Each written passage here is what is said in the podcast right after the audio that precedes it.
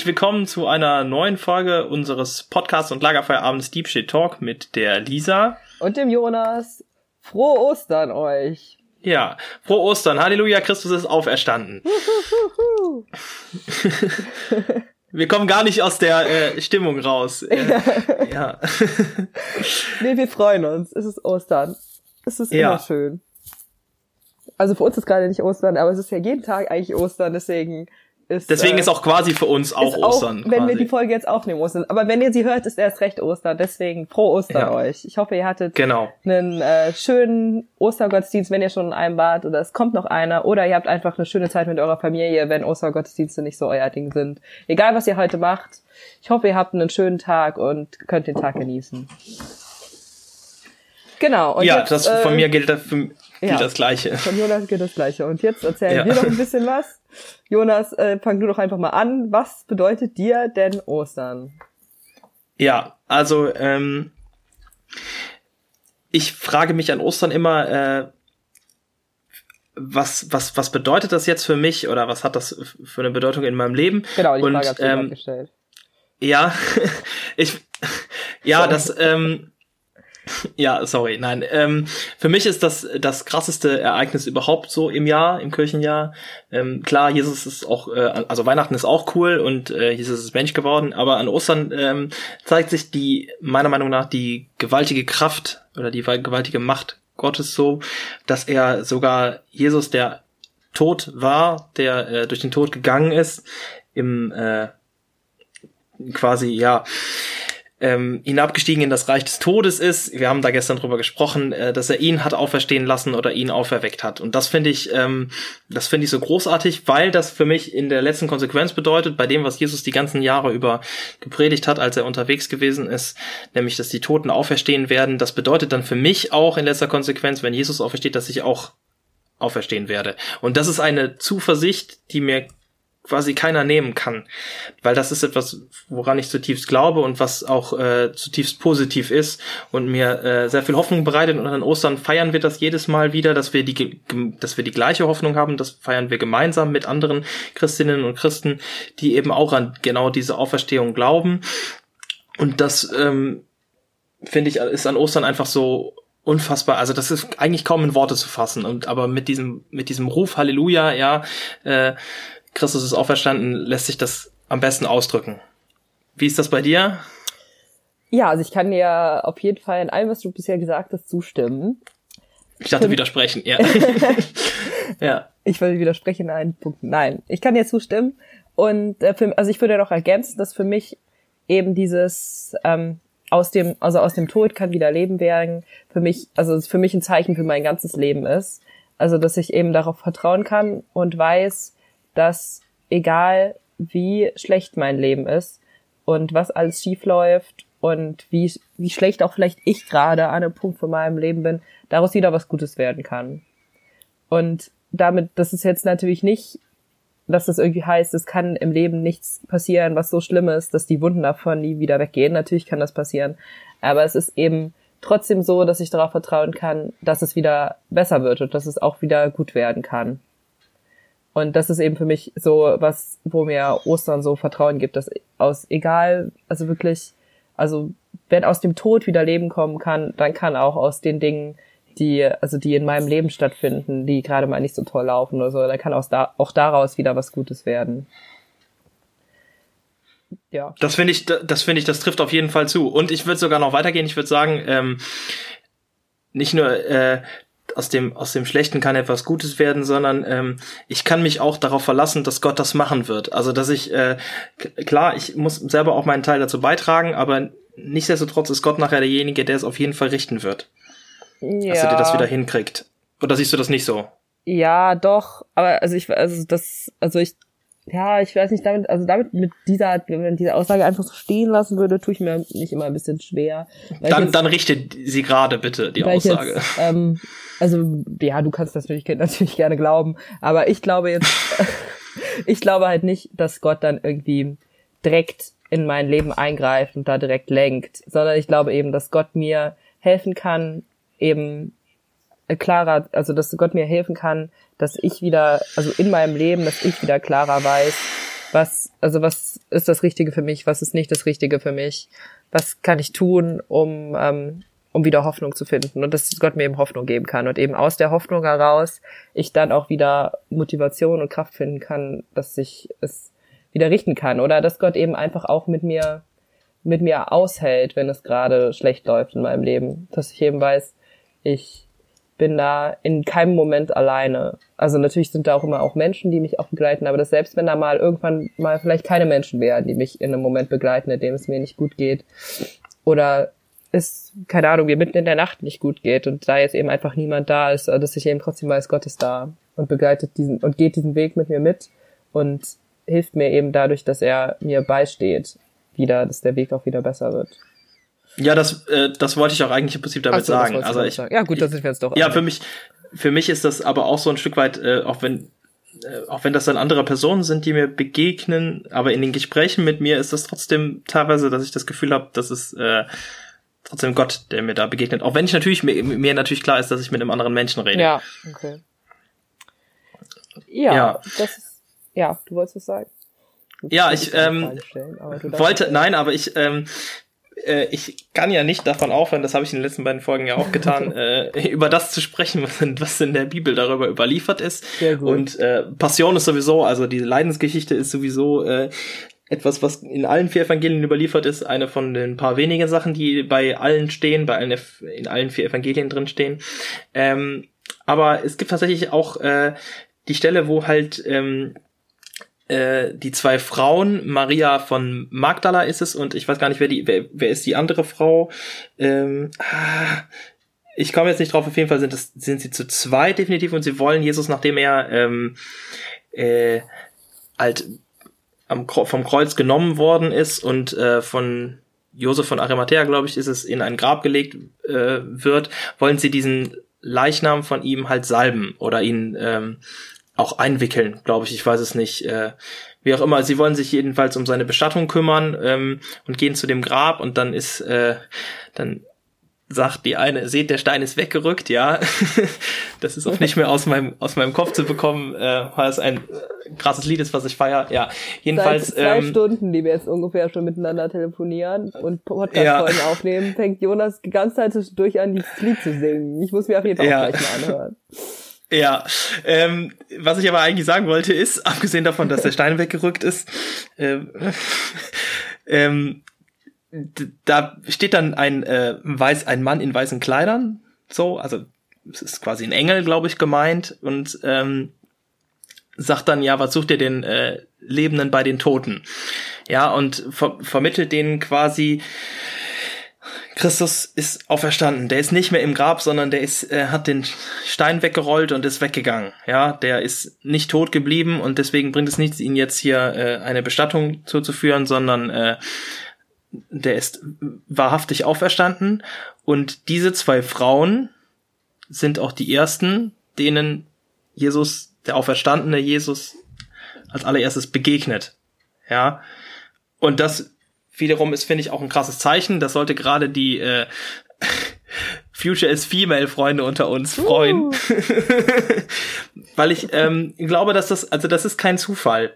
Das ähm, hat sich auch schon äh, angebahnt, dass äh, für mir, äh, für mich ist das ähm, wenn ich auch die, äh, die Kreuzigungsszene lese, fällt mir auch auf, dass die Jünger sich distanzieren, aber äh, dass auch eine starke Frau diejenige ist, die halt bis zum Ende eigentlich bei ihm bleibt.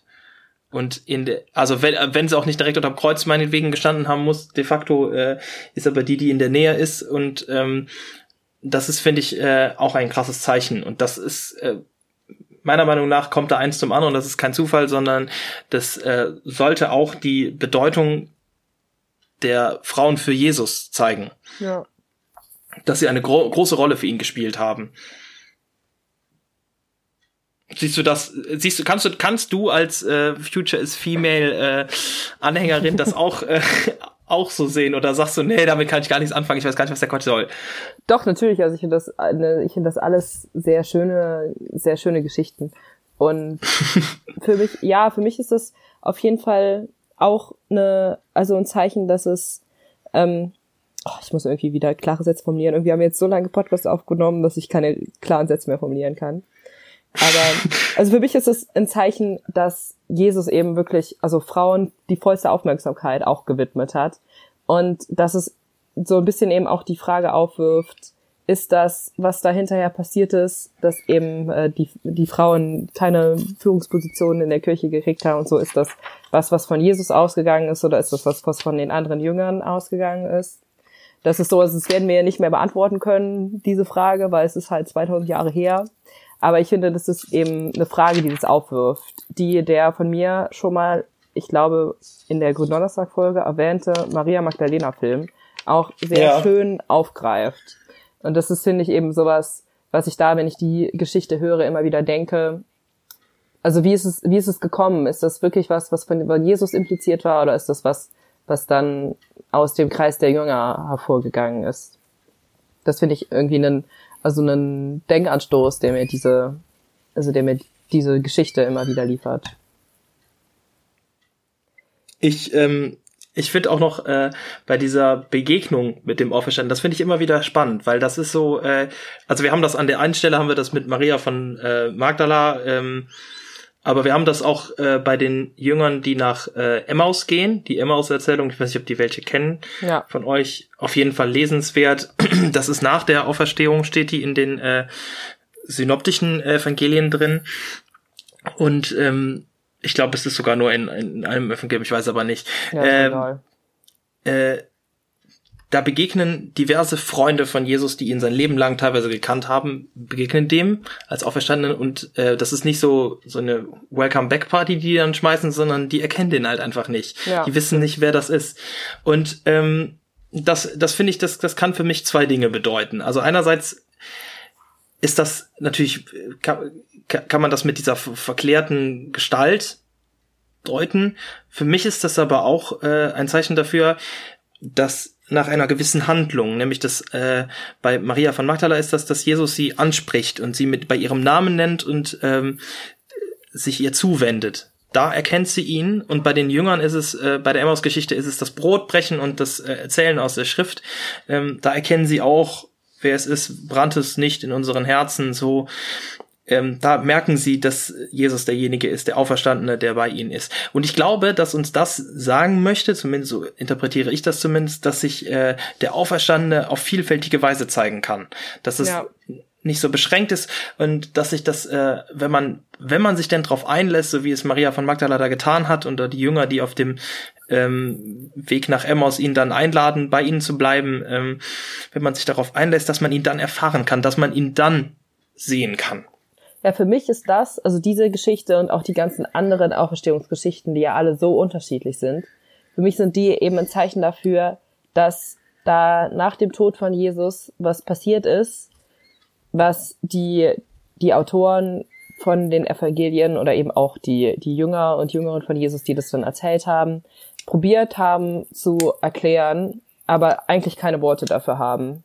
Und deswegen ja. sind diese, sind diese Auferstehungsgeschichten auch alle so unterschiedlich. Also mal kann man, mal können die Jesus berühren, mal können sie nicht berühren. Manchmal isst er, manchmal sagt er, ich, ich brauche eigentlich kein Essen. Und so, es ist total unterschiedlich. Und das finde ich so faszinierend davon.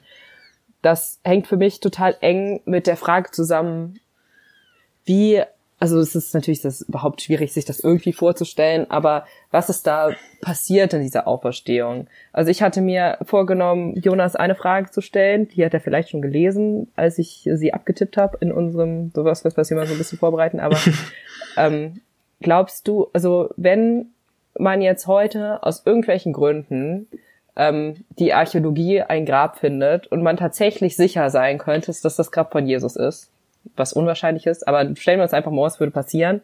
Und in diesem ja. Grab von Jesus würde Jesus drin liegen. Und man könnte sicher sagen, das ist Jesus. Würde das was an deinem Glauben ändern? Nein. Und warum nicht? Also ich glaube zwar äh, einerseits an die äh, die leibliche Auferstehung so, ich glaube nicht, dass das einfach nur irgendwie so ein, so ein Geist ist, der dann herumschwirrt. Wobei, das ist wiederum auch so eine Sache, ne? Ähm, ich glaube, das wird sogar in dem einen Evangelium als Geist beschrieben, wo sie ihn nicht anfassen können und sagen, das ist wie geistartig. Ich glaube, den Unterschied zwischen Leib und Körper haben wir auch ja. schon mal erklärt in der ja in der äh, welchen Folge war in der wo, ja, genau. in der Hölle brennen Folge dass nämlich die ja. weibliche Aufstellung nicht das gleiche ist wie die körperliche Aufstellung aber da müssen wir jetzt nicht nochmal drauf eingehen aber wer das interessiert kann das gerne mal reinhören aber ja und ich und ich glaube dass es äh, dass dann da vielleicht der äh, der, der, Leich, der Leichnam noch liegen mag, das hat aber nichts damit zu tun, ob er nicht wirklich auferstanden ist. Und das würde für mich auch diese, diese, diese Schwierigkeit der Beschreibung, aber auch die Schwierigkeit der Wiedererkennung ja. erklären. Also das würde das zumindest äh, plausibel machen, warum die den nicht erkennen, weil eigentlich sind die ja jahrelang, jahrzehntelang mit dem rumgereist ja. und äh, kennen den eigentlich schon ziemlich gut und wissen auch, wie der aussieht und dann erkennen sie ihn trotzdem nicht. Ja, ja für mich ist das auch eine, also so, also es wäre für mich auch für meinen Glauben überhaupt kein Problem, wenn ähm, also wenn das Grab von Jesus nicht leer war. Weil es ist eben für mich ist da so der Unterschied zwischen die Auferstehung, die Jesus da, also die Jesus gemacht hat, und einer Auferweckung. Ich weiß jetzt nicht, ob das das richtige Wort ist, aber ich finde, das damit kann man ja. irgendwie ganz gut unterscheiden. Also dass das nicht das ist, was irgendwie hier Jon Snow in Game of Thrones passiert ist, dass er einfach wieder aus dem Tod wieder zurückgekommen ist oder dem das, was Jesus mit Lazarus gemacht hat oder so. Also es ist nicht einfach ein, eine Rückkehr ins Leben, sondern es ist ein Schritt in die Ewigkeit. Also dass Jesus sich da ja schon in der Ewigkeit befindet und eben nicht mehr in ähm, in unseren Vorstellungen von Körperlichkeit und von Leben, wie wir es hier kennen, existiert. Und das ist eben für mich auch so die Erklärung, die zusammenhängt mit ähm, mit warum diese ganzen Auferstehungsgeschichten so unterschiedlich sind. Das hast du ja gerade auch schon gesagt. Also finde ich eine interessante Frage, die sich jeder mal stellen kann. Eben die Frage, war das Grab von Jesus leer? Und wenn es nicht war, was ist dann passiert? So. Ja, und was haben die, was haben die, äh, dann haben die weißen Männer ja quasi nur gelogen, die da standen. Die wollten nur nicht, dass man nachguckt, ob der noch da ist. Ja. Ja, aber ich finde das, ähm, ich finde das spannend, dass du das so, dass du das so fragst. Da habe ich mir vorher überhaupt noch keine Gedanken drüber gemacht. Äh, ich muss auch gestehen, ich habe die, die Frage dann wahrscheinlich einfach überlesen. Ja, so äh, oder den, den ja. ja, war ja gut. Aber es ist ja gut, dann ja. ja. konnte ich mich nicht so drauf vorbereiten, mir schon ja. was zurechtlegen. Nein. Ähm, aber ich finde das, ähm, das, was mir an Ostern auch immer noch mal wieder klar wird, ist, wie wie dieses Ostereignis einschneidend ist für diese ja. Leute. Das ist, das ist in der Bibel in dem Neuen Testament sind das, sind das ein paar Verse im Prinzip, die dazu stehen. Aber das ist viel mehr als das, weil das der Grund ist, warum diese gesamte Geschichte überhaupt aufgeschrieben worden ist. Also das ist so, ähm, die hätten das Ganze nicht geschrieben, wenn er nicht auferstanden worden ist, äh, wenn ja. er eigentlich auferstanden wäre, beziehungsweise wenn sie nicht daran glauben würden. Und das ist äh, das, was ich so faszinierend finde, weil die, das ist nicht nicht nur diese Entstehung der Evangelien oder der Briefe, die auch Paulus geschrieben hat, sondern viel mehr als das, nämlich auch die, äh, ja, die häufig, also die Christen sind ja auch am Anfang der Zeit dann äh, verfolgt worden oder die sind zumindest äh, haben unter Repressalien gelitten, also die sind unterdrückt worden, die haben äh, nicht die öffentlichen Rechte gehabt, wie das auch andere äh, Religionen hatten und nichtsdestotrotz auch bis in den Tod, also bis viele sind ja auch dann verfolgt worden und umgebracht worden, ähm, haben die nicht gesagt, ja okay, wenn ich jetzt verfolgt werde, dann sage ich, okay, ich glaube doch nicht an diesen an diesen Gott oder ich glaube doch nicht an die Auferstehung der Toten, aber nein, die sind dabei geblieben und haben gesagt, ja, das ist es wert, dafür zu sterben, weil ich daran nach wie vor glaube. Ja, das ist ja was ähm, was, also was ich mal in der Vorlesung gelernt habe, also da haben wir irgendwie mal sowas gelernt, so 20 Dinge, die wir historisch über Jesus wissen oder über die Zeit von Jesus. Und es ist eben eine Sache, die wir wirklich historisch wissen, ist, dass nach dem Tod von Jesus sich die Jüngerschaft, also und die Freunde und Freundinnen von Jesus und eben die Anhänger von ihm sich zerstreut haben. Also direkt nach dem Tod von Jesus erstmal also da keine Jesus-Bewegung mehr war, so, weil das, womit sie eigentlich gerechnet hatten, eben nicht eingetreten ist. Er ist halt gestorben. Und dass dann aber eben irgendwas passiert ist, was sie wieder zusammengebracht hat. Und was eben zum, also was das war, wissen wir jetzt historisch natürlich nicht. Wir glauben, das war diese Auferstehung, aber das ist, gibt's jetzt keinen historischen Beweis für. Aber dass das eben, ähm, aber dass wir wissen, da es muss irgendwas passiert sein, was die wieder zusammengebracht haben. Das finde ich auch total interessant. Und wo du eben noch von den Bibelversen gesprochen hast, die so den Einschnitt gezeigt haben, da möchte ich kurz eine Sache hinweisen, die ich nämlich ausnahmsweise mal in Exegese richtig, richtig spannend finde, also in der Analyse von Bibelstellen. Ausnahmsweise, wenn ich das schon höre, ne? ja, das ist ja nicht so mein Fach, aber das ist wirklich interessant. Nämlich, dass wenn man sich das griechische Original, also die, das Neue Testament ist ja im Original auf Griechisch geschrieben, anguckt, Und eben bei der Stelle, die Jonas eben zitiert hat, mit ähm, die Frauen kamen zum Grab, das wird eigentlich immer übersetzt mit am ersten Tag der Woche kamen die Frauen zum Grab. Im griechischen Original steht da aber drin ein Tag und nicht erster Tag. Hämmerer, ja. Genau. Sorry. Richtig, Jonas. Und das ist ein Bezug auf die Schöpfungsgeschichte, die an Ostern auch immer gelesen wird, wo nämlich im hebräischen Original, die Schöpfungsgeschichte ist ja eigentlich auf Hebräisch geschrieben, also das Alte Testament des Original ist auf Hebräisch, da beim am Anfang steht, es wurde Abend, es wurde Morgen, erster Tag, das so wird es übersetzt, aber da steht auch nicht erster Tag, sondern da steht ein Tag. Jonas, weißt du auch, was das hebräische Wort ist? Nein. Oh, ich auch nicht. Aber ja, jedenfalls steht leid. es da. Ja. Und äh, ja. da steht eben auch ein Tag, weil es eben, ähm, wenn es einen, also bevor es einen zweiten Tag gibt, kann es keinen ersten Tag geben, weil also wenn man zählt, ja, ist klar, ne? Und ja. dass es eben, sich das wirklich eben, dass eine Parallele zum ersten Tag des Universums ist. Also dass es wirklich eben beschreibt, für die, also die Menschen, die dieses Evangelium aufgeschrieben haben, für die war der Ostermorgen wie der Anfang einer neuen Welt. Das finde ich so faszinierend, also dass das eben in diesen Worten auch so ausgedrückt worden ist und dass sie dann eben probiert haben, das zu erzählen, was mit der Auferstehung passiert ist, dass da eben wirklich was passiert ist, was wirklich für sie so wichtig und so groß war, dass das wirklich ihr ganzes Leben und ihr Sterben und 2000 Jahre Geschichte, die danach kamen, äh, extrem beeinflusst hat. Das finde ich wirklich schön. Da hat die Exegese mal was Gutes gemacht. Ja, das finde ich. Gutes, ja, ich wollte gerade sagen, das, das möchte ich jetzt mal so nicht stehen lassen, weil ich, äh, ja, aber ähm, ich finde das, äh, ich finde das so spannend, weil das quasi teilweise ja auch äh, da spielen die Erfahrungen von, von Zeugen rein, die, die, den, die dem Auferstandenen begegnet sind. Ja. Und die, das, was du gesagt hast, dass das so schwierig ist zu verarbeiten, das finde ich ist vollkommen, glaube ich, vollkommen normal, weil das etwas ist, was man nicht in Worte fassen kann, ja. weil das so schwierig zu begreifen ist, um, um nicht zu sagen, also, um das zu verarbeiten, brauchen, haben die sicherlich ihr ganzes Leben gebraucht. Ja. So. Und das auch, mussten das einfach ganz vielen anderen erzählen. Und das kann ich zutiefst, äh, also kann ich sehr gut nachvollziehen, dass dieses, äh, wenn ich das denn verstehe oder wenn ich das äh, versuche zu begreifen, wenn mir klar wird, Jesus ist auferstanden und das bedeutet auch die Auferstehung der, also das bedeutet auch für mich, die Auferstehung steht irgendwann bevor, ähm, dann möchte ich darüber reden und dann möchte ich das anderen erzählen und dann finde ich vielleicht nicht immer die richtigen Worte und widerspreche mir vielleicht manchmal, weil das einfach so über meinen Verstand hinausgeht, was da passiert ist, dass das einfach eine Konsequenz dessen ist. Ja. Schön. Ostern ist doch ein schönes Fest. Ja. ja. Und äh, wolltest, wolltest du noch äh, was dazu sagen? zu Ostern, zu dem Fest? Ich glaube, ich habe tatsächlich alles, was ich gerne loswerden wollte, gesagt. Und ja, ich freue mich jetzt schon. Also es ist ja für mich und Jonas ist ja gerade noch nicht Ostern. Wir nehmen es, ähm, es ist noch ungefähr anderthalb Wochen hin. Aber ich freue mich jetzt schon drauf und ähm, ich bin, ich hoffe, dass ihr euch auch freut, dass jetzt Ostern ist und dass ihr einfach den Tag feiert. Und die Auferstehung feiert. Und das Auferstehung ist, ähm, feiert.